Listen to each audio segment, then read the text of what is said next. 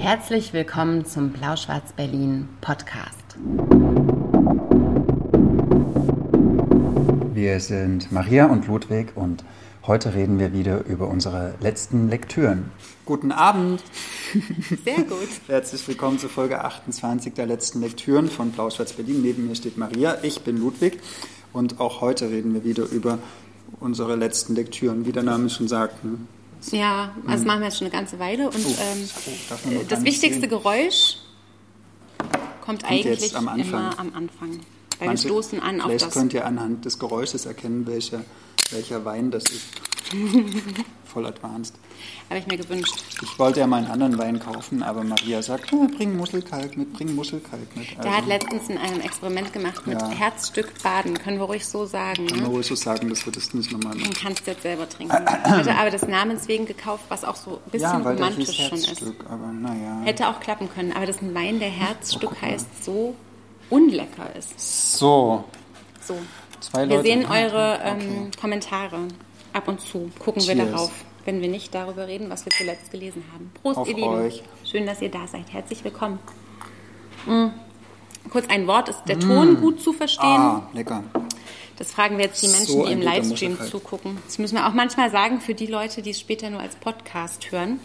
Immer wenn wir so Interaktives fragen, dann geht es um den Instagram-Livestream, der dem Ganzen zugrunde liegt. Ähm, wir fangen immer an mit Lyrik. Lila Lyrik. Und ähm, Lila Lyrik ist, ist viel zu lustig für das, worum es heute geht. Können wir bitte noch mal kurz ernst? Die ernste Lyrik, um die es heute geht, stammt von Semra Ertan. Ähm, mein Name ist Ausländer, ist im Dezember 2020 in der Edition Assemblage erschienen. Ähm, und ich kannte Semra Ertan gar nicht ähm, und bin sehr froh, dass dieses Buch jetzt vorliegt und ich sie jetzt kennenlernen darf, auch weiterhin. Semra Ertan ist 1957 in der Türkei geboren, ist dann als Gastarbeiterkind mit 14 nach Deutschland gekommen und hat sich 1982, als sie 25 war, in Hamburg aus Protest gegen den erstarkenden Rassismus verbrannt und hatte ihren Todestag. So öffentlich? Ja, am 26. Mai, also gestern. Ihren 82 wie alt bist du? 38. 39. 38 noch. Ihren 39.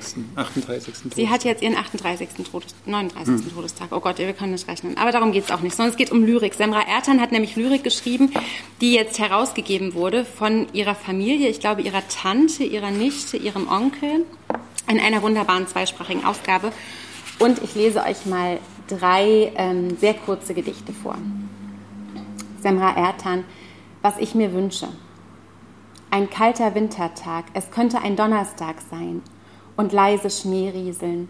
Ich säße an einem Ofen und für euch fange ich an zu schreiben. Auch wenn ich eine unerfahrene Dichterin bin, erzähle ich, was ich sagen möchte. Wer sagte, es gibt keine Dichtende im Land? Sie kommen nach, jeden Tag einer mehr. Ich übernehme sie nicht, die Stile anderer Gedichte. Ich werde sie offenlegen, meine Schriften großzügig. Erst später werden sie es schätzen, deren Wert. Dann werde ich allen unbekannt in weiter Ferne sein. Das hat sie 1977 geschrieben. Sie hat sich viel mit Klasse beschäftigt, 20. viel mit Gleichberechtigung auch, mit 20. Ähm, viel natürlich mit, mit Politik, aber vieles davon, sie hat, also ich glaube, 350 Gedichte hinterlassen und ein paar Satiren. Zum Beispiel dieses ganz kurze noch. Habt ihr den Roman Wem die Stunde schlägt gelesen? Weder für das Telefonamt noch für das Finanzamt läuten die Glocken, sondern für den Magen der Geringverdienenden. Im Oktober zwei Jahre später. Und das Gedicht, was dann schon in Anthologien auch ist sie abgedruckt worden. Sie hat immer versucht, ähm, dass es eine Veröffentlichung mit ihren Texten gibt. Das hat aber zu Lebzeiten eben nie geklappt. Aber dieses äh, titelgebende Gedicht, Mein Name ist Ausländer, ist gerade nach ihrem Tod doch ähm, wohl auch abgedruckt worden. Mein Name ist Ausländer. Mein Name ist Ausländer, ich arbeite hier, ich weiß, wie ich arbeite. Ob die Deutschen es auch wissen? Meine Arbeit ist schwer, meine Arbeit ist schmutzig.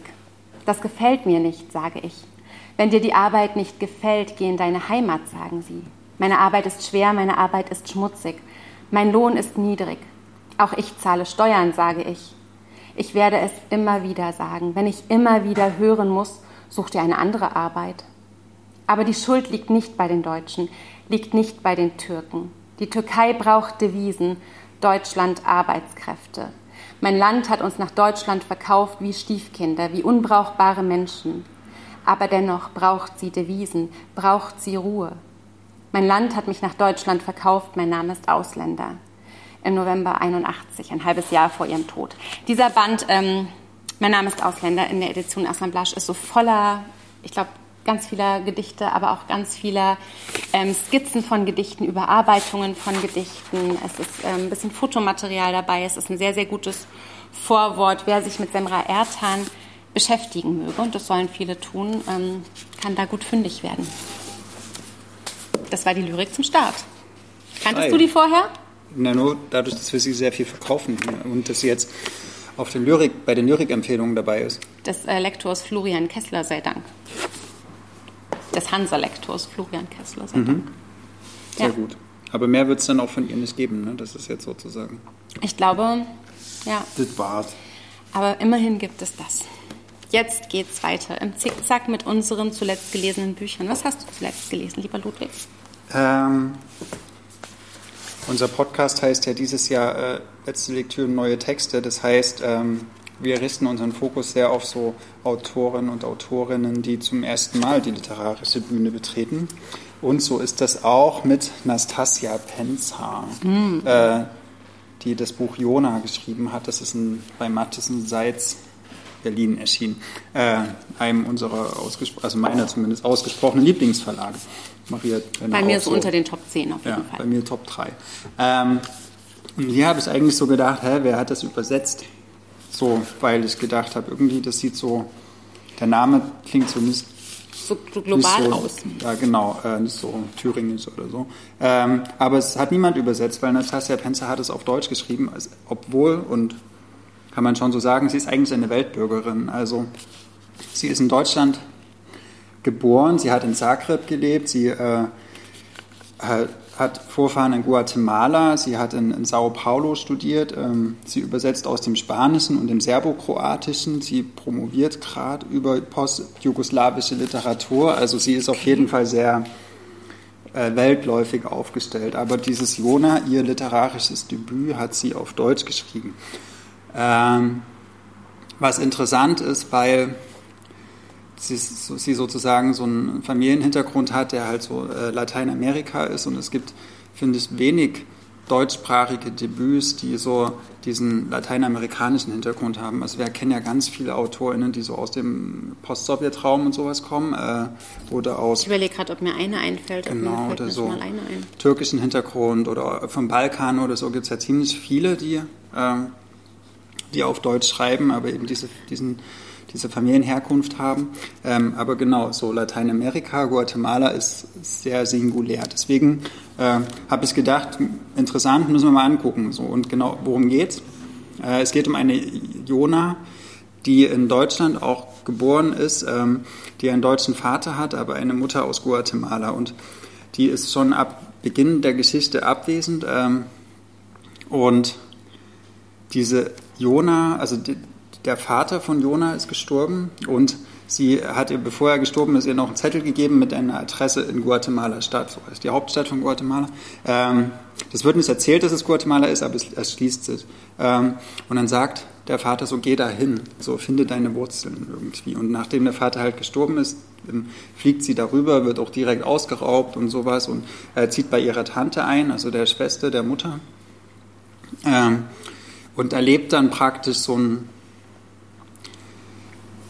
ja, ich finde, was man auch in Europa so von Lateinamerika kennt, vielleicht wenn man noch nicht dort war, also so dieses aus den aus so Film, aus der Literatur, vielleicht auch so aus Touristik-Klischees, also so ähm, sehr dreckige Straßenarmut, äh, Bandenkriminalität, äh, Skorpione, Hitze, Drogen, Prostitution, ganz, ganz, ganz viele schlimme Femizide, so, also die ständig werden irgendwelche Frauen umgebracht, also weiß man auch so, zum Beispiel von hier Roberto Bolaño und sowas hat mich das erinnert. Und genau in so ein, so ein Setting kommt sie mit so einer deutschen Sozialisation eigentlich, aber äh, mit einer halt guatemaltekischen Mutter, die auch äh, ich glaube, so Maya-Vorfahren auch hat. Also das springt da auch ein. Also alle begegnen ihr mit einem ganz großen Respekt. Alle sagen, aha, du bist die Tochter von ihr, wow. So. Und so wandelt sie praktisch durch, durch diese durch ihre Und die Mutter, wie war das, lebt die noch? Die Mutter ist äh, tot oder die ist schon früh gestorben. Das wird auch nie aufgeklärt. Die ist eigentlich so eines der Gravitationszentren des Buches. Man weiß eigentlich nie, was mit ihr passiert ist. Alle sagen, oh krass. So. Man denkt die ganze Zeit, ja, was war denn so krass? Mhm.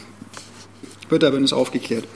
Und da läuft sie halt durch diese, erst durch diese Stadt, dann besuchen sie auch mal einen Vulkan und so einen See, der jetzt ziemlich verseucht ist. Ähm, und sie, sie geht dann mit so einem Bandenchef irgendwie mit, der irgendwie sich ihrer annimmt und schläft auch mit dem ganz oft und nimmt mit den ganz viel Drogen und sowas. Ähm, und parallel ist es immer so, es sind so zwei Zeitebenen, parallel erzählt sie auch immer so eine rückblendende Geschichte mit ihrem Vater, so wie er immer kranker und immer dünner wird und wie er aber einen ganz, ganz starken, der war ein ganz starker und witziger Charakter irgendwie und hatte so ganz in großes, Deutschland. genau in Deutschland, also Interesse für, für Insekten und dann gibt es auch so, das ist so, ein, so eine Metaphern, so ein Motiv, so dass die Ameisen überall rumlaufen, halt in Guatemala, aber auch in Deutschland und dass die mal was Schönes haben, aber auch was sehr Gefährliches, was Zersetzendes, Zerfressendes und dass man sie auch nicht los wird. Ähm, genau, und sie arbeitet auch gut mit so Motivstrukturen und sowas. Es ist, äh, finde ich, sehr gut gearbeitet. Äh, so, also, oder sagen wir mal so. So wie es so durchkomponiert ist. So, oder? ja, so literarisch, so versiert gearbeitet. Ne? Also, die, sie hat auch zum Teil sehr schöne Sätze oder so, sehr schöne Beschreibungen. Zum Beispiel sagt sie, er hatte ein kahles Lachen. So, mm. äh, da denke ich mir, ja, es ist ein Lachen, das, das ist wie so ein Klatzkopf, was irgendwie so ein, äh, so was Glattes, auch, aber, aber vielleicht auch was Kaltes. Irgendwie ist es ein Lachen, was eigentlich keine Herzlichkeit hat, so, sondern mhm. eher was ab, ja, Genau. Und das so, genau sowas gelingt ihr relativ oft. Sie hat so unkon unkonventionelle Sprachbilder und so. Ähm, und die, die Geschichte ist auch eigentlich interessant, also wie eine Deutsche halt so Teil dieser, dieser lateinamerikanischen Kultur ist, ohne es zu sein. So. Also sie, sie hat praktisch einen deutschen Blick auf Lateinamerika, so, aber ist trotzdem auch Teil dessen. So. Und diese, diese, diese Verdopplung oder diese, Ineinanderschraubung ist, das ist in der deutschen Literatur bis jetzt, finde ich, einmalig so. Weil entweder schreiben die Leute, die dort aufgewachsen sind, darüber, äh, oder es ist halt ein rein touristischer Blick. Hm. Aber so dieses Dazwischen, das ist neu. Aber ich, ich fand sie, sie, sie wandelt dazu durch, oder diese Hauptfigur, und wird so mitgeschliffen. Sie hat eigentlich kaum so selber, dass sie so selber sehr viel aktiv ist, sondern sie ist eigentlich eine sehr passive Figur. Sie beschreibt nur sehr, sehr viel ihren Körper äh, auch, dass da irgendwie, die hatte so einen Tinnitus, den sie nur los wird, wenn sie mit jemandem Sex hat. Ähm, aber ansonsten, also sie schreibt, schreibt, sehr viel über ihren Körper, über das Schwitzen, über das Dreckigsein, über das Stinken, über diese ganzen Sachen. Aber ansonsten ist sie ein relativ passiver Charakter. Äh, und auf mich hat das gewirkt, so dieses so durch diese Welt so mehr oder weniger mitlaufen und dann geht sie auch immer nur mal so kurz in Szenen rein und wieder raus und äh, das, das ist wie so eine Art Arthouse-Film. Also es wird wenig gesprochen und das, was gesprochen wird, ist auch eher kryptisch. Mhm. Ähm, und es sind sehr viel so Atmosphäre und es ist, äh, äh, die, die, man erschließt sich viel so eigentlich über die Bilder. Und die Bilder sind aber nicht durcherklärt, sondern die sind auch zum Teil so eher so fremd oder so nur so mal kurz so angeteasert. So. Und ich finde, für einen Arthouse-Film muss man auch irgendwie in der Stimmung sein. Man muss, äh, man muss sich dem auch irgendwie aussetzen und äh, vielleicht auch in Kauf nehmen, dass das jetzt nicht nur so Unterhaltung ist, sondern dass man dafür auch ein bisschen mehr leisten muss, um äh, ja, aber das um ist ja, wenn so, du mal das so Seitz liest, in, in 90 Prozent, selbst bei den Romanen oder sagen wir mal 70 Prozent mhm. der, der Fälle so, ja. dass das schon von der Herausforderung ja. her nicht, nicht reine U ist, die du erwartest. also du genau. hast keinen mhm. Unterhaltungs- mhm.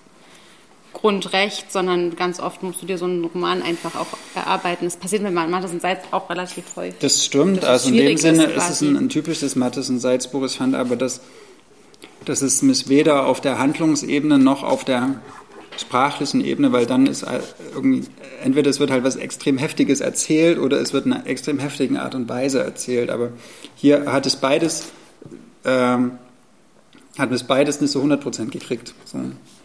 Ist, äh Aber für ein Debüt ist es schmal. Ich mag es ja gerne, wenn Debüts nicht so äh, an dieser Debütantinnenkrankheit leiden, wo man das Gefühl hat, es, es wäre viel besser gewesen. Sie ja, hätten sich irgendwie nochmal 100 Seiten geklemmt. Wie viel haben wir?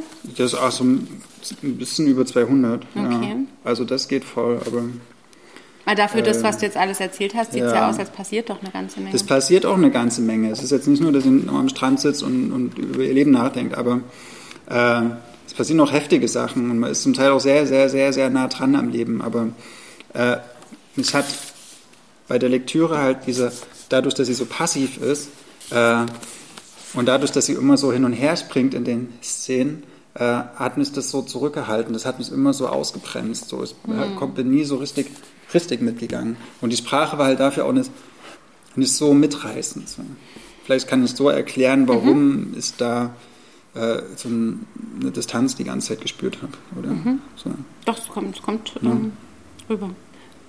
Hm. Genau, aber auch ein, ja Pensar Iona. Genau, auch ein interessantes Debüt, besonders so für Menschen, die sich für Lateinamerika interessieren. Das ist, glaube ich, eine Entdeckung.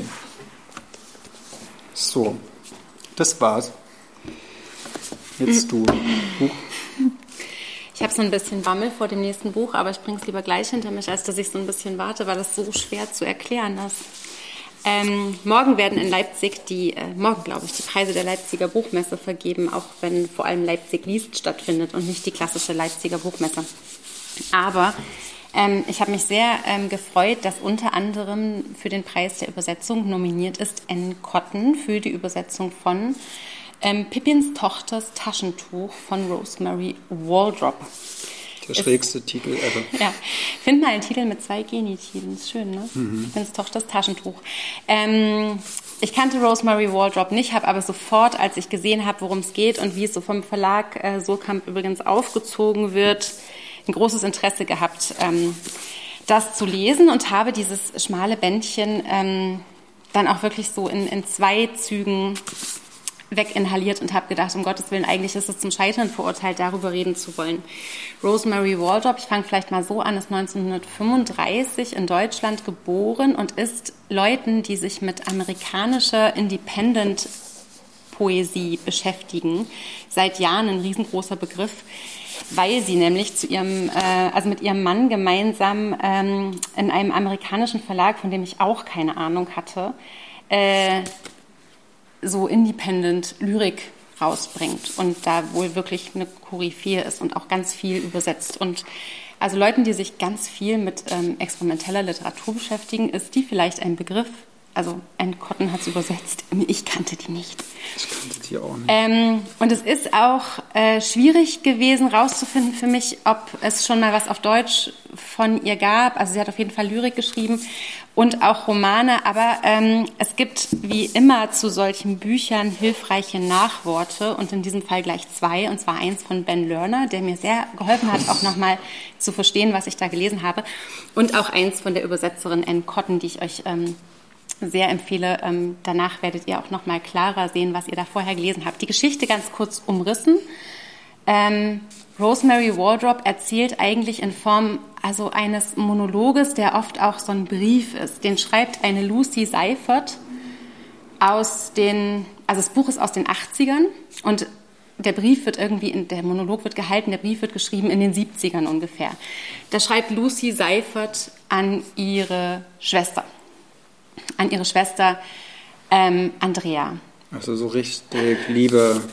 Ja, du genau. Bist, so, ja, so, so ein bisschen, du weißt du nicht das und so weiter. Und worum es schwerpunktmäßig geht, ist die ähm, Mutter von Lucy und Andrea hat in Kitzingen kurz nach ihrer Hochzeit ähm, in den frühen 30er Jahren, ich glaube, es waren nicht mal zwei Monate, ein Verhältnis äh, begonnen. Hat ihren Mann also betrogen ähm, und hat zwei Kinder auf die Welt gebracht, Zwillinge, Andrea und Doria, von denen man denkt, dass sie äh, Ergebnisse dieser Affäre sind. Das wusste auch der ganze Ort. Also Kitzingen als äh, fränkisches Kaff quasi ist irgendwie auch Protagonist in diesem Buch. Und während die Lucy im quasi heute ihrer Schwester Briefe schreibt und eben über diese, über das Leben der Mutter so ein bisschen sinniert. Also sie ist die später geborene, die ziemlich eindeutig vom Ehemann ähm, abstammt, ähm, sinniert so ein bisschen über die, die Sachen, die damals eben waren, über die 30er, über die unglückliche Ehe, über überhaupt die unglückliche Mutter und dieses Kitzingen-Kaff und das spiegelt sich ganz interessant darin, dass auch Lucy im Heute eine Affäre hat. Und eigentlich wird es so sehr, sehr intensiv gedoppelt. Und der aufkeimende Nationalsozialismus und vor allem der Hang des Vaters, des Ehemannes, ähm, der, sich, der sich relativ schnell auch so den, den, den Faschisten anträgt und damit sympathisiert, äh, ganz offen rechtes Gedankengut irgendwie äh, proklamiert. Das hat nicht zuletzt vielleicht auch damit zu tun, dass der Geliebte der Mutter Jude ist. Und somit pikant. pikant. Somit ist es so ein bisschen die Erzählung eines Scheiterns, das habe ich, glaube ich, aus dem Nachwort von Ben Lerner jetzt geklaut, eines Scheiterns ähm, der, der Familie als solche und auch des Scheiterns eines ganzen Landes weil wir wissen ja dann, worin das endet. Und das ist so unfassbar lustig erzählt und so kurzweilig und so witzig und so schwer zu fassen, ähm, dass man das es so kaum witzig? nacherzählen kann. Also es ist sehr, sehr, sehr, sehr stark in den Monologen. Was ähm, Rosemary Wardrop auch immer macht, ist, dass sie einen so hinters Licht führt oder auf mhm. dünnes Eis führt, indem sie permanent Zwischenüberschriften einfügt, die aber manchmal auch Beginne oder das Ende von einem Satz sein könnten. Und damit immer wie so ähm, auch aus dem Nachwort von Ben Lerner geklaut, aber der hat es einfach wahnsinnig gut auf den Punkt gebracht, dieses ganze Konstrukt so destabilisiert, weil man diesen ganzen Konstrukt, das ist die Überschrift, das ist der Absatz, nicht traut, weil sie damit manchmal einfach so falsche Schwerpunkte setzt. Und dann denkt man, es würde in dem nächsten Kapitel um was gehen und dann geht es um was ganz anderes.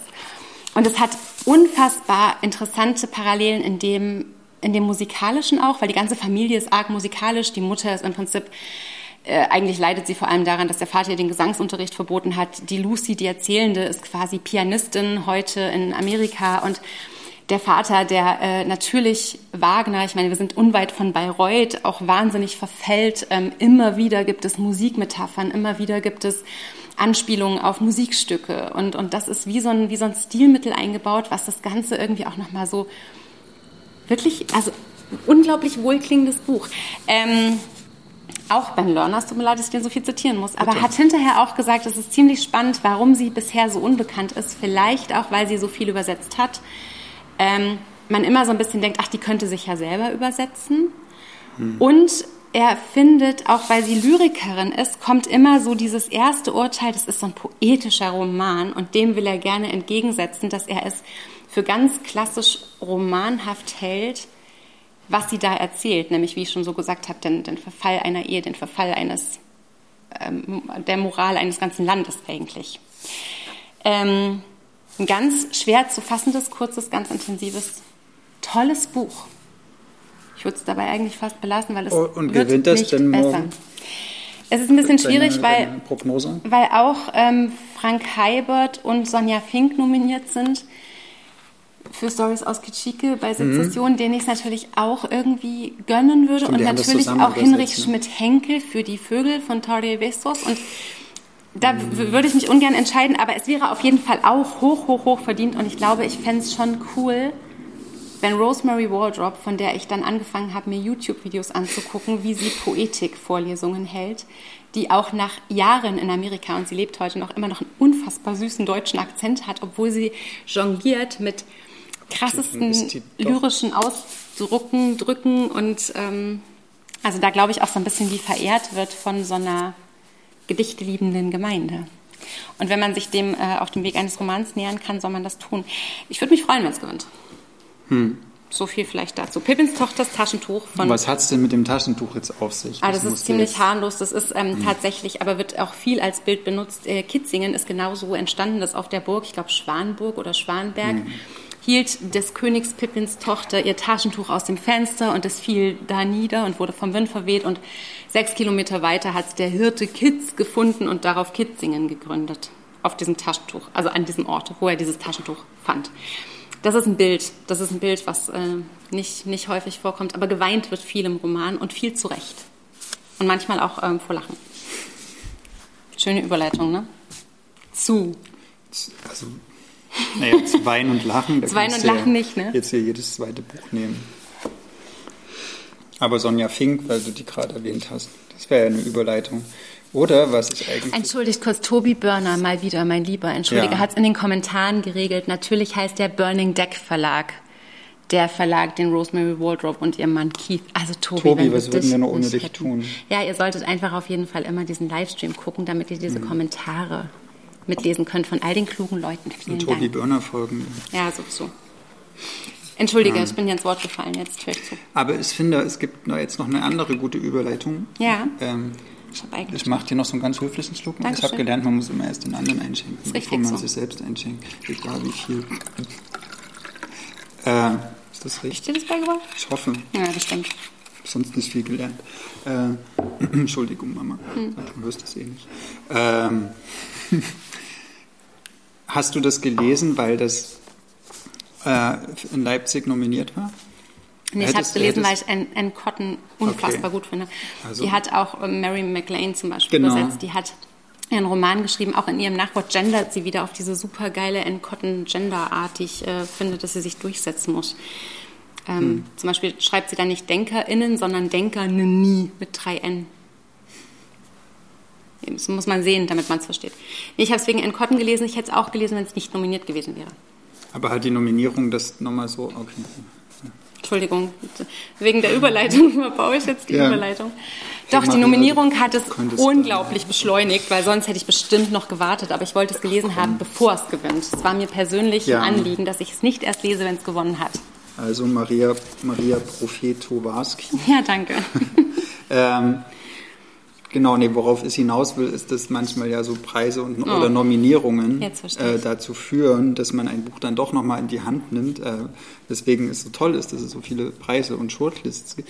Ähm, wir haben ja letzte Woche den, die Shortlist-Verkündung für den Internationalen Literaturpreis ähm, sozusagen moderieren dürfen. Und da wurde unter anderem Ava Fameri im Düsteren Wald werden unsere Leiber hängen äh, nominiert für den Preis, den Internationalen Literaturpreis.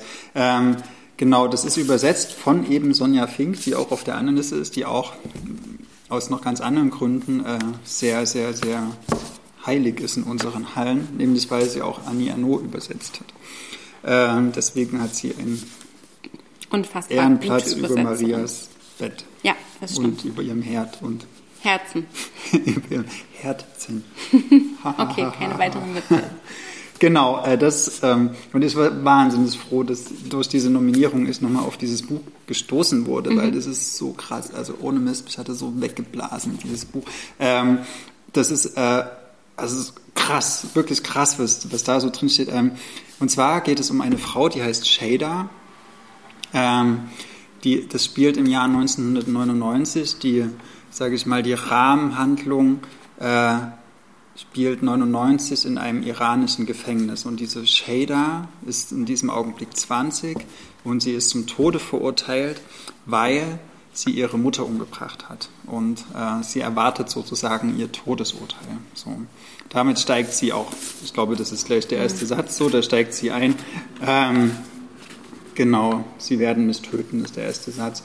Ähm, und diese Shader sitzt nun in diesem iranischen Frauengefängnis, was wir so, finde ich, so vom, vom sage ich mal so, äh, Gefängnissetting auch schon aus anderen Büchern kennen, so von Mustafa Khalifa vielleicht oder von ähm, auch die Orangen des Präsidenten.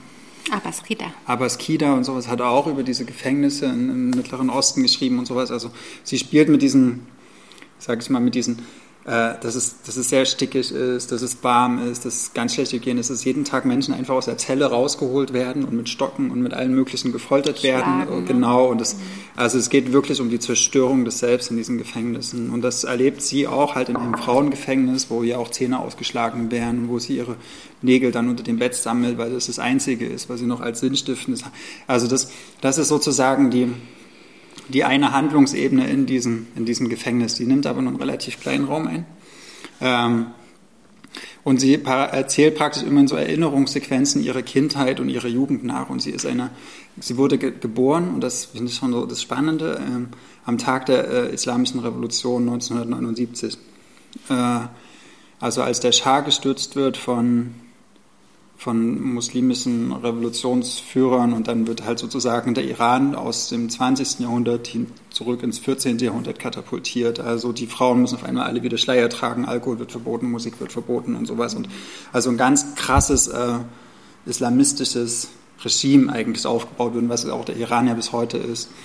Ähm, davor war ja Iran so eine Kulturnation und so weiter, so ein bisschen, also sehr, sehr westlich eigentlich und sehr, sehr offen, sehr säkular, glaube ich. Ne? Mhm. Genau. Und eine ganz großen Kulturlandschaft, viel Literatur und Musik und so.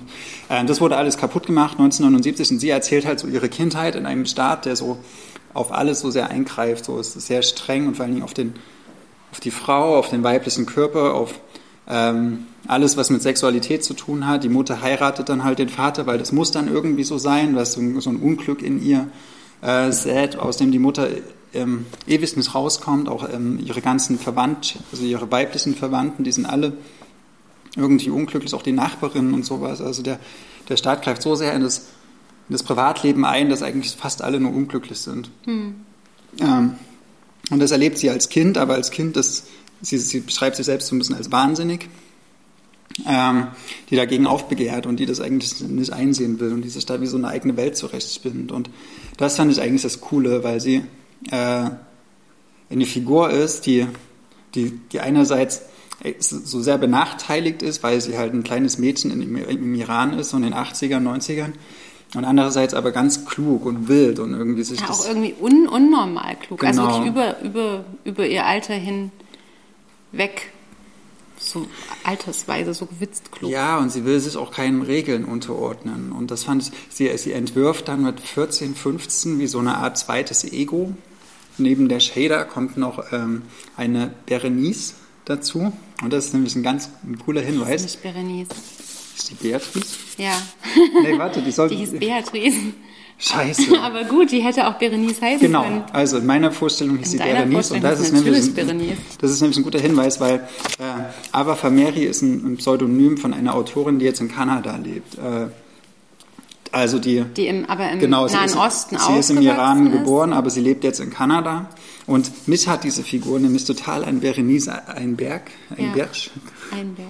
Äh, erinnert aus äh, von Richard Duchamp äh, von Verschlungen Verschlungen, weil das so eine das ist so ein Kind, was eigentlich viel zu klug ist und viel zu kraftvoll ist und viel zu selbst bewusst, um sich äh, den Regeln der Erwachsenen irgendwie anzupassen, was natürlich dazu führt, dass sie ständig anstößt. Also sie sagt immer, was sie denkt, was ja für Erwachsene mhm. nicht cool ist und äh, was sie auch ständig irgendwelchen Ärger einbringt. Also die kriegt wirklich ständig Ärger. So. Die will auch äh, überhaupt nicht, also die will auch gar nicht so im üblichen Sinne brav sein. Ne? Das macht ja auch gar nichts aus, dass sie irgendwie immer, also sie riskiert ja auch immer ganz ja, ja. bewusst irgendwie Ärger zu kriegen. Die ist wie so autark und nicht so also nicht so abhängig davon, dass sie irgendwie gemocht oder ge gelobt wird oder so. Das mhm. macht sie irgendwie so stark auch.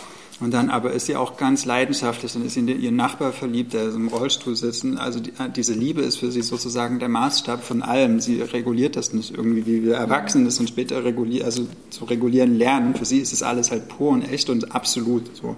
Und wenn sie was hasst oder wenn sie was blöd findet, ist auch dieser Hass absolut. Und sowas. Also da gibt es keine, keine Filtersysteme oder irgendwas. Alles ist immer so, so radikal, wie es eigentlich geht. Und das finde ich, das ist so erfrischend, weil sie einerseits schon so ein Bewusstsein für, für eine Richtigkeit und für eine Wahrheit hat, die wir Erwachsenen auch haben, aber gleichzeitig ohne die Erfahrung, das, das abzumildern oder abzufiltern. Und, äh, das, und das führt, und das finde ich auch mega, mega gut, auch zu einer Sprache, die so vollkommen frisch ist. Mhm. Und so, so, so äh, ja, lies mal unbedingt was. Von dem musst du unbedingt was lesen. Äh, das macht ein bisschen deutlich, was das eigentlich für eine radikale Figur ist oder für eine radikale.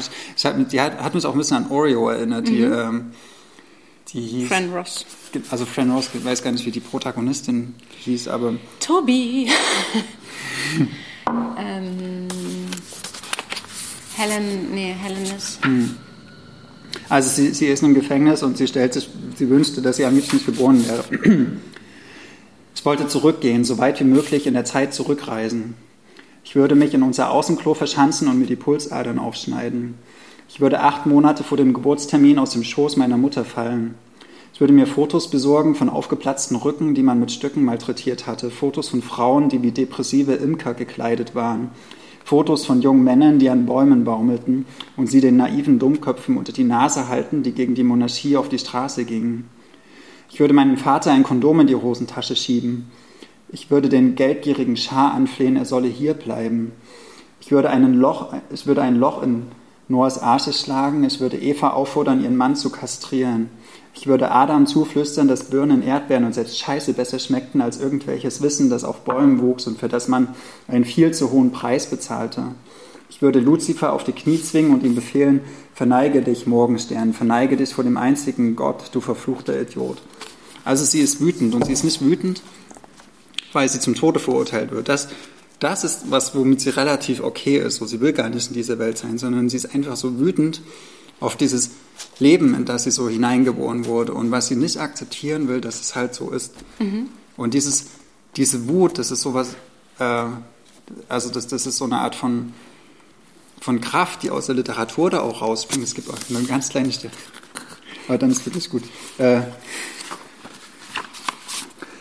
ich fasste die Bücher so sanft an, wie es meinen Geliebten und mich selbst anfasste. Ähm, also das, ich habe das Buch auch irgendwann so angefasst. Also, ja, geil, ich will immer weiterlesen. Äh, ich, ich habe mich immer auf den Moment gefreut am Abend, wenn ich wieder zu diesem Buch kommen konnte, weil dieses, das ist so ein, so ein infernalisches Feuerwerk, was Aber sie da fackelt. So. Sag nochmal deine Ausgangsfrage. Das ist aus dem letzten Herbst. Es ist von 2020. Genau. Ja, und ich muss mir wirklich klar machen, dass ich wirklich, also ich war richtig entsetzt beim Lesen die ganze das, Zeit, dass das, ich das, das übersehen hatte. Ich weiß, ja. dass die Edition Nautilus, die sind nicht schuld gewesen. Die haben mich auf jeden Fall darauf angesprochen, haben gesagt, dass es irgendwie für ein großartiges Buch halten, was sie da rausgebracht haben. Ich habe eigentlich auch auf dem Schirm, was Sonja Fink übersetzt, aber es gab dann so viel und dann haben wir uns alle überschlagen und haben tausend Sachen im Kopf gehabt. Und dann war es irgendwann so alt oder, ja, die Buchbranche, ne, ist manchmal auch zum Kotzen, aber nicht drängend neu genug, dass wir dachten, ach na ja, und dieser Preis, diese Shortlist mhm. vom Internationalen Literaturpreis vom HKW hat jetzt dazu geführt, dass wir uns also wir haben mehrere Bücher auf dieser Liste gelesen, also fast alle, glaube ich. Also wir sind zumindest dabei und dass dieses Buch sich nochmal so hochgespült hat, nicht nur in unserem Bewusstsein, sondern darüber wird jetzt auch Presse berichten, es werden sowieso noch ganz viele andere Leute lesen, sehr zu Recht. Und das ist so ein Glücks, Glücksfall und so ein un, unfassbares, also ich finde das auch ein hm, krasses ist, Geschenk, ja. weil ich mich auch so gefragt habe, ich hätte das, das Cover war irgendwie so ein bisschen schwer und, und der Titel Im düsteren Wald werden unsere Leiber hängen und wir hatten letztes Jahr reichlich ein, komplizierte Lektüre. Ich habe mich nicht ist, drum gerissen. Das ist ein Zitat von Dante. Natürlich ist es, also irgendwie alles. In dem Wald, im Düstern werden unsere Leiber hängen, jeder am Dorngestrüpp des eigenen Schattens. Also schon. Die Protagonistin in Oreo heißt Christine. Natürlich. Ihr Danke. seid die Besten. Nee, es war äh, Jan. Ähm, Danke. Ich würde auch, weiß nicht, ob das jetzt diplomatisch ist, darüber zu sprechen. Äh, du hast nee, ja auch, das halte ich nicht für diplomatisch. Okay. Ich, ich halte, das halte ich wirklich nicht für diplomatisch, weil man uns im Zweifel unterstellt, ja, okay. wir wüssten was, was der Rest nicht okay. weiß. Wir ja, wissen nicht, wer nee. gewinnt, aber wenn dieses Buch gewönne, wäre es sehr zu Recht.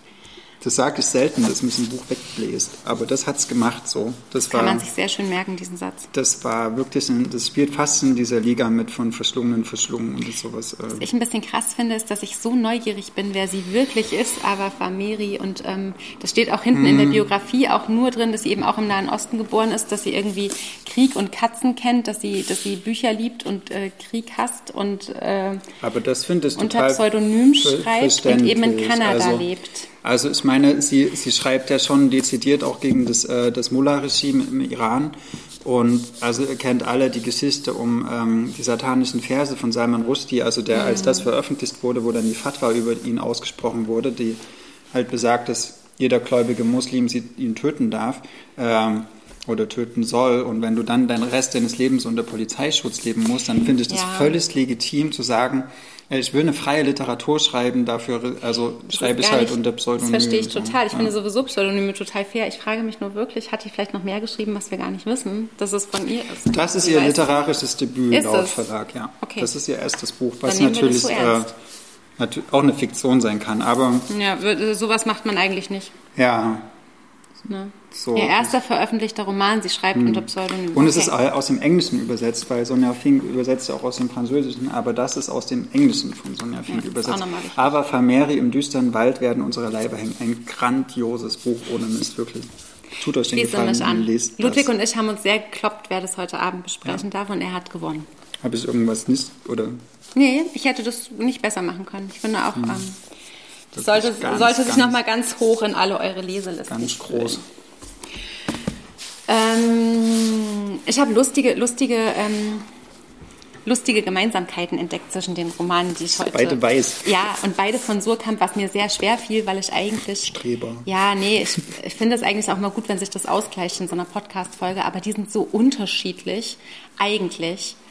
Und dann haben sie aber so viele merkwürdige Gemeinsamkeiten, zum Beispiel, dass man wirklich sagen muss, dass äh, Rosemary Waldrop und Misha Mangel beide verboten poetische Prosa schreiben. Also unfassbar poetische Prosa schreiben. Verboten ist das so 90er Jahre Wort. Ich weiß, ich weiß, aber es ist mir so rausgerutscht. Ähm, ich glaube, ähm, Rosemary Wardrop hat dieses Buch 1986 im Original ersch, äh, geschrieben. Da ist Misha Mangel geboren. Das war meine einzige Überleitung. Das ist mir aufgefallen. Ich dachte, das kann kein Zufall sein. Ein Spalt Luft heißt sein Debütroman und ähm, der ist ein sehr gutes Beispiel darüber, ähm, wie man über, wie man sehr gut über etwas schreiben kann, was man eigentlich nicht erzählen kann, weil man es eigentlich nicht fassen kann. Ähm, die Geschichte handelt eigentlich davon, dass ein junger Mann in Berlin heute der Frage auf den Grund geht, was ist mit ihm passiert damals, ähm, als seine Mutter sich kurz nach seiner Geburt mit ihm zurückgezogen hat. Sie hat äh, eine schwere Psychose gekriegt oder ist ausgebrochen wieder. Und sie hat sich mit dem, mit dem Kind, das war dann gerade ein Jahr, ähm, fast zwei Jahre komplett zurückgezogen von der kompletten Außenwelt in so eine kleine Zwei-Zimmer-Wohnung. Und über diese Zeit und was äh, in der Zeit mit dem Erzähler passiert ist, weiß er eigentlich nichts. Also das ist die Lücke, die quasi in diesem, in diesem Buch im Mittelpunkt steht. Es ist also was nicht zu fassendes. Er hat, ähm, der Vater hat dann versucht, ähm, das Sorgerecht für ihn zu bekommen. Das hat auch irgendwann geklappt. Er ist dann irgendwann ähm, mit drei zu der Familie des Vaters gezogen oder zu dem Vater gezogen, der dann eine neue Frau und ein paar Jahre später auch noch weitere Kinder bekommen hat. Der hat der Protagonist also Halbgeschwister bekommen und er hat dann eigentlich auch ein okayes Leben gelebt. Also gar nicht so traumatisiert, geschädigt, offen verwundet. Und trotzdem ist da was, was ihn unterscheidet von anderen Leuten, mit denen er befreundet ist, die heile Familien haben, die sich kurz vor Weihnachten treffen, weil sie in drei Tagen alle nach Hause fahren und, und ihre, ihre, ihre Eltern wiedersehen und alles irgendwie eitel Sonnenschein und heile ist. Das ist bei dem Erzähler halt irgendwie nicht so. Und ähm, dieser, dieser Leerstelle in seiner eigenen Biografie, ähm, die man halt nicht fassen kann, weil der Kontakt zur Mutter ist abgebrochen. Es gibt nur noch ganz wenige Versuche immer wieder, zum Beispiel gerade geht es um den BAföG-Bescheid und um, um die BAföG-Zahlungen. Da gibt es einen Mailwechsel mit der Mutter, der genau so beschrieben ist. Immer, ähm, du kennst das doch, wenn du so eine Mail schickst, dann schickst du eine Antwort auf diese Mail, dann heißt es immer Re, Re, AW, AW und mhm. so weiter in mehreren Schleifen. Und dann geht es eben darum, dass er Unterlagen braucht oder dass sie eben was unterzeichnen muss. Und es ist sehr kühl und beide, beide kreisen eigentlich umeinander und, und sind völlig fremd und wollen das eigentlich auch von beiden Seiten nicht richtig ernsthaft ändern. Ansonsten besteht dieser Roman aus wenigen Passagen, in denen der Ich-Erzähler klar erzählt, was er jetzt gerade macht. Dann geht es ganz viel, sogar mit Schwärzungen und Balken, ähm, sind es reine Tonbandprotokolle aus der Zeit damals, es sind Jugendamtsprotokolle, es sind ähm, gespickt dazwischen auch äh, also Sachen, Träume. die sich lesen wie ein Pharmazielexikon. Ah, also es geht ganz viel um Neuroleptika. Es geht ganz viel um tatsächlich Träume. Es sind ganz viel surreale Szenen, die sich wie so eine Collage zusammenfügen. Es gibt ganz Märchen, die erzählt werden, die in Mundart geschrieben sind, die sich so, so fremd da reinfühlen. So Plattdüt oder sowas. Auch, ne? aber also, unterschiedlich. Ja. Also es gibt dieses Märchen von Machandelboom, das wirklich auch total spannend ist und super gut da reinpasst. Mhm. Aber man ist befremdet beim Lesen. Man ist befremdet von diesem unfassbaren Kunstwillen, den dieser Roman hat erstmal und klappt es eigentlich fast wieder zu. Ich will aber trotzdem mal eine ganz kurze Stelle auch so vorlesen, weil es ist auch in so einem ganz lockeren Satz, es sind ganz kurze Kapitel. Es ist manchmal liest es sich wie Lyrik. Manchmal stehen auch nur vereinzelt äh, irgendwelche Leerzeilen und, und satzlose Satzfäden auf einer Seite. Aber es gibt zum Beispiel ein Kapitel, das ist am Anfang auch wieder geschwärzt und dann geht es so. Hier, es soll hier genauer, es soll gezeigt werden hier genauer, es soll eine Abwesenheit gezeigt werden hier genauer, es soll die Abwesenheit einer Person gezeigt werden hier genauer, es soll die Suche nach der Abwesenheit einer Person gezeigt werden hier genauer, es soll die Suche nach der Abwesenheit einer Person gezeigt werden, die ihre Abwesenheit nicht beseitigt hier genauer, es soll die Suche nach der Abwesenheit einer Person gezeigt werden, die ihre Abwesenheit nicht beseitigt und so weiter. Also es hat sprachlich, ist es so ein unglaublich, der will alles zeigen, was er hat. Und er hat unglaublich wirklich viel so lyrische, auch also ähm, ganz interessante und weil sie immer sehr kurz sind und sich sehr abwechseln, auch nie langatmige Passagen von, wo du so das Gefühl hast, der hat so einen Werkzeugkasten mit, ähm, äh, mit, mit Mitteln, ja, und dann zieht er immer so ein Messer und mal ein anderes und dann zieht er mal einen Schraubenschlüssel und dann zieht er mal einen Zollstock und und verfügt über so ein, so ein solides Werkzeug. Und wenn man aufhört, das wie einen klassischen Roman zu lesen und immer wieder nach diesem Handlungsfaden sucht, rausfinden will, ist der Traum, der da gerade beschrieben wird. Es kommt immer wieder ein Junge vor, der auf dem Schulhof steht, neben einem Mülleimer und sich nicht bewegen kann.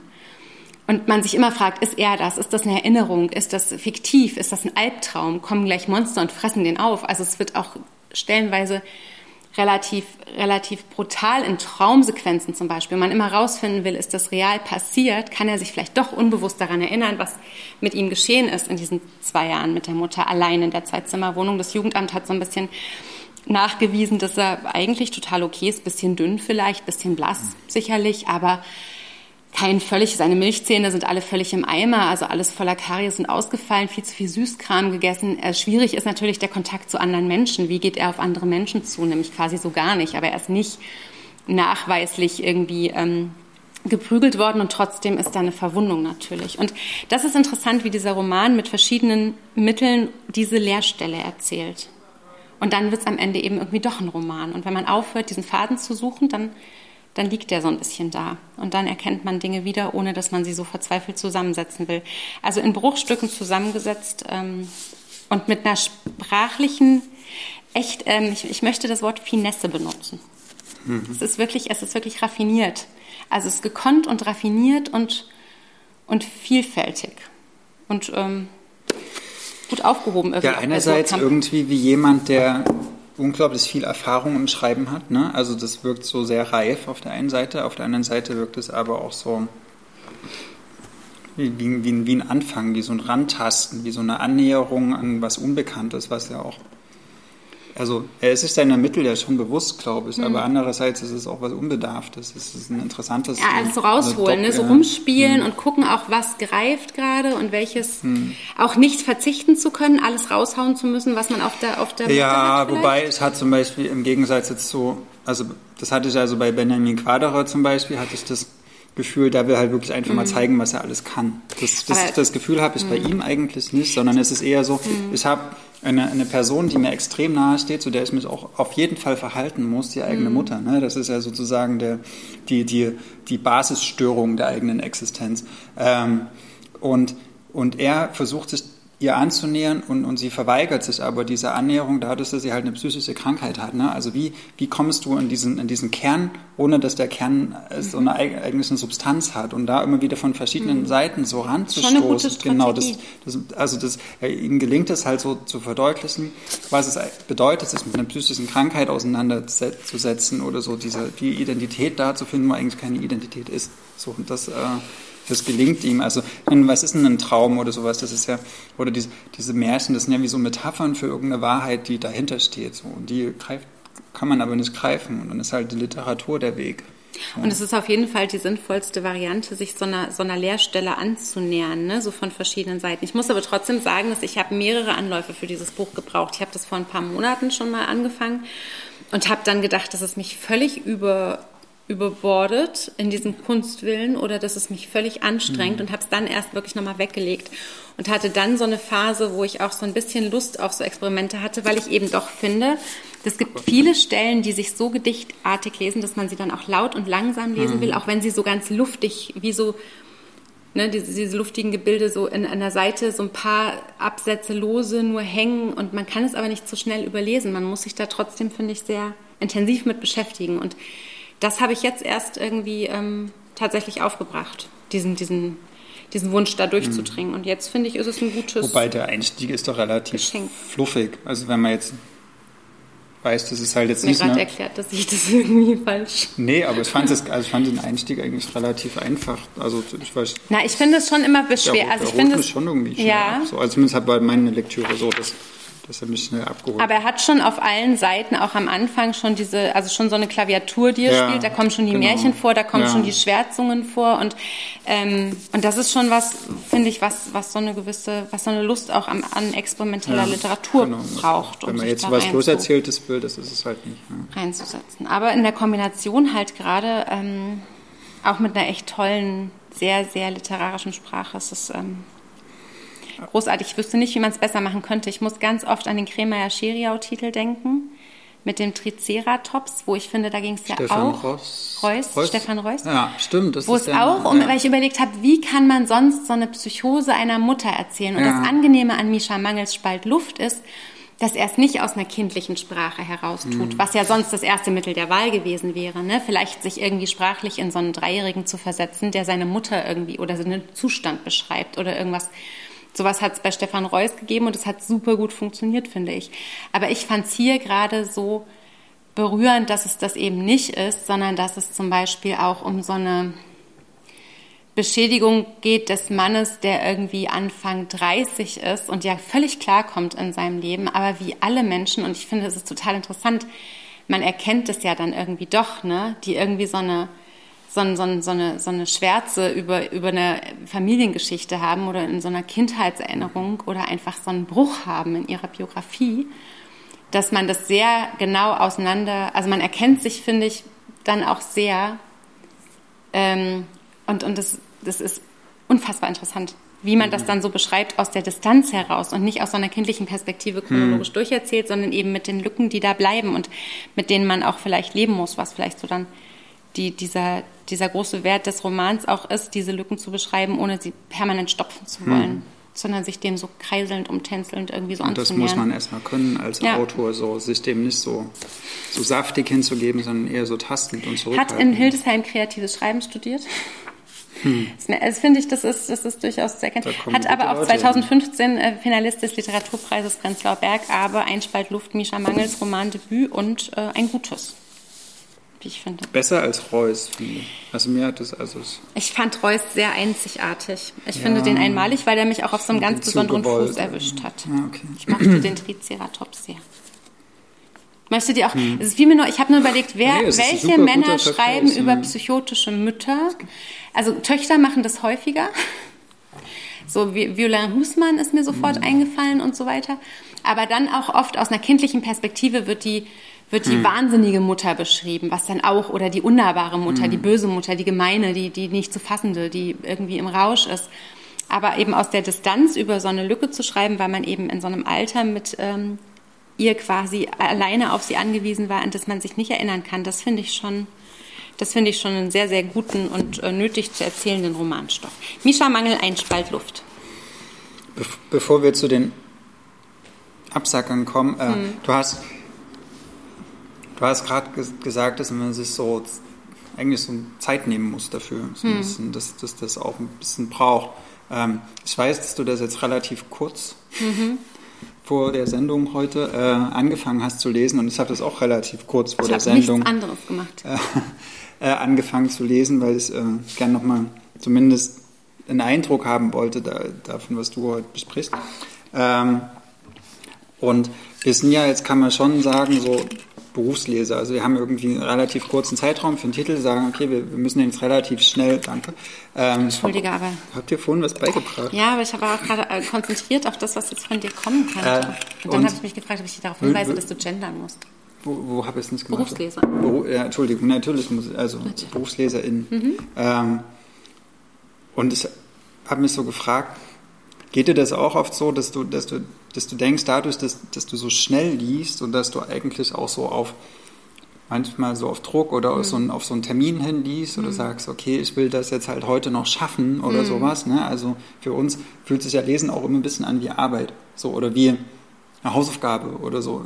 Es muss eigentlich Genau, es muss ne? eigentlich relativ schnell sein. So. Und eigentlich Und ist das Schlimme auch gar nicht, dass man schnell lesen muss oder vielleicht das Gefühl hat, man muss mit Druck lesen, sondern dass man diese Gewissheit haben muss, dass man sowieso von diesem Stapel, der da liegt und der es auch Ja, noch wert genau. wäre, siehe aber Famiri nicht die Hälfte von dem schafft, was man eigentlich lesen würde. Das ist tatsächlich anstrengend. Genau, und, und dass dadurch aber auch halt ganz viel verloren geht, finde ich manchmal, wenn man, wenn man so ein Buch liest, was dann erstmal ein bisschen braucht, um in einem zu klingen und dass man das auch begreift dadurch, dass es, dass es mehr Zeit bekommt. So, also bei Micha Mangel hatte ich sehr das Gefühl, dass das, glaube ich, gewinnen würde dadurch, dass man es nicht so versucht, in zwei Tagen zu lesen. Oder? Bei mir ist das total anders. Ich habe mal eine Phase gehabt, wo ich nicht so Ocelot hatte und wo ich hätte wieder privat lesen können und da konnte ich es nicht, weil ich habe gedacht, wem erzähle ich denn davon?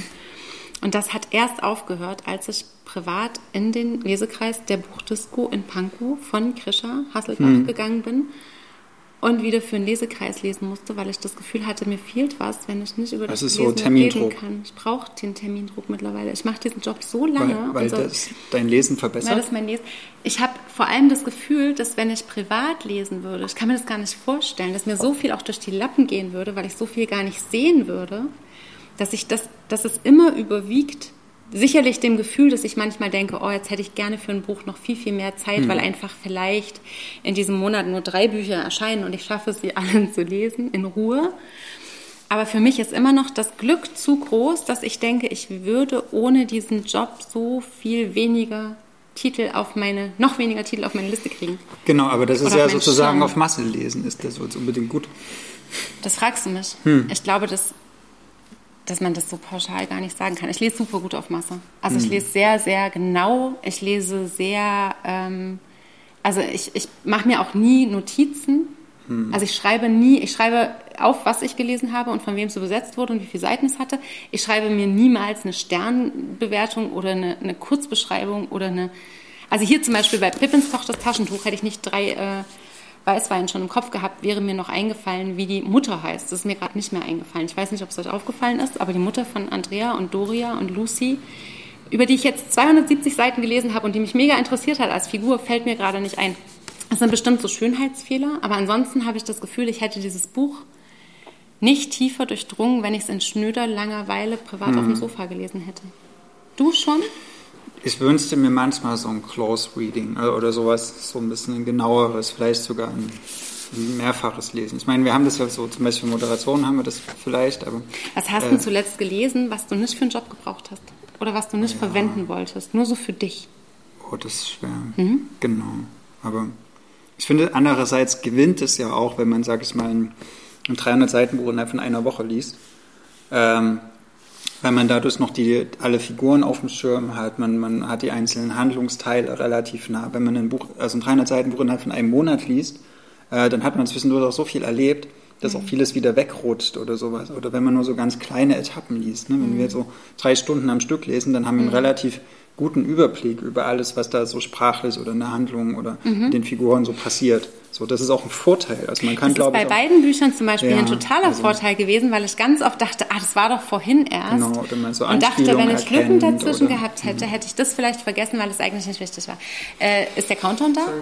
Der Countdown, zwei Minuten. Frechheit. Eigentlich hatten wir bei Nee, Insta aber, keinen Countdown mehr. aber was hört es dann auf oder wie? ja, wir können dann nur Ehrlich? noch ähm, Absacker. Du zuerst. Okay, ähm, dann ganz kurz, Olga Kersnova kennt ihr von ihren Romanen, zum Beispiel Der Russ ist einer der Birkenlies, die hat jetzt äh, ein Buch geschrieben, Die Macht der Messbarkeit, wo sie dafür plä- plädiert, dass man nicht das Deutsch als das Maß aller Dinge sieht hier in Deutschland, sondern dass man sehr viele andere Sprachen auch lernen kann und in den Schulen unterrichten. Das finde ich einen hochinteressanten, sehr, sehr klugen Beitrag zur äh, Debatte um deutsche Leitkultur. Habe ich auch gelesen, würde ich mich sofort anschließen. Olga Gersner war es großartig zu lesen. Ähm, was soll an meiner Nase bitte jüdisch sein von Thomas Mayer ähm, beim Saales Verlag erschienen. Im Zuge des ganzen aufkeimenden Antisemitismus fand ich das sehr, sehr erfrischend und nötig, dass wir uns alle ein bisschen damit beschäftigen, nach dem Rassismus, der uns ja angeblich alle nicht betrifft, jetzt mal über den, Rassist, äh, über den Antisemitismus zu reden. Ähm, und der Tatsache, dass wir eigentlich nur aufpassen können, dass wir ihm nicht ständig auf den Leim gehen oder ihn doch irgendwie aussprechen. Also ihn irgendwie anerkennen als da und ein Problem, mit dem wir uns beschäftigen müssen. Hat Thomas Mayer gut gemacht. Vielen Dank Danke, dass fürs ihr Zuschauen. zugehört habt. Tschüss. Das war der Podcast zu unseren letzten Lektüren. Wir sind Ludwig und Maria von Blau-Schwarz Berlin.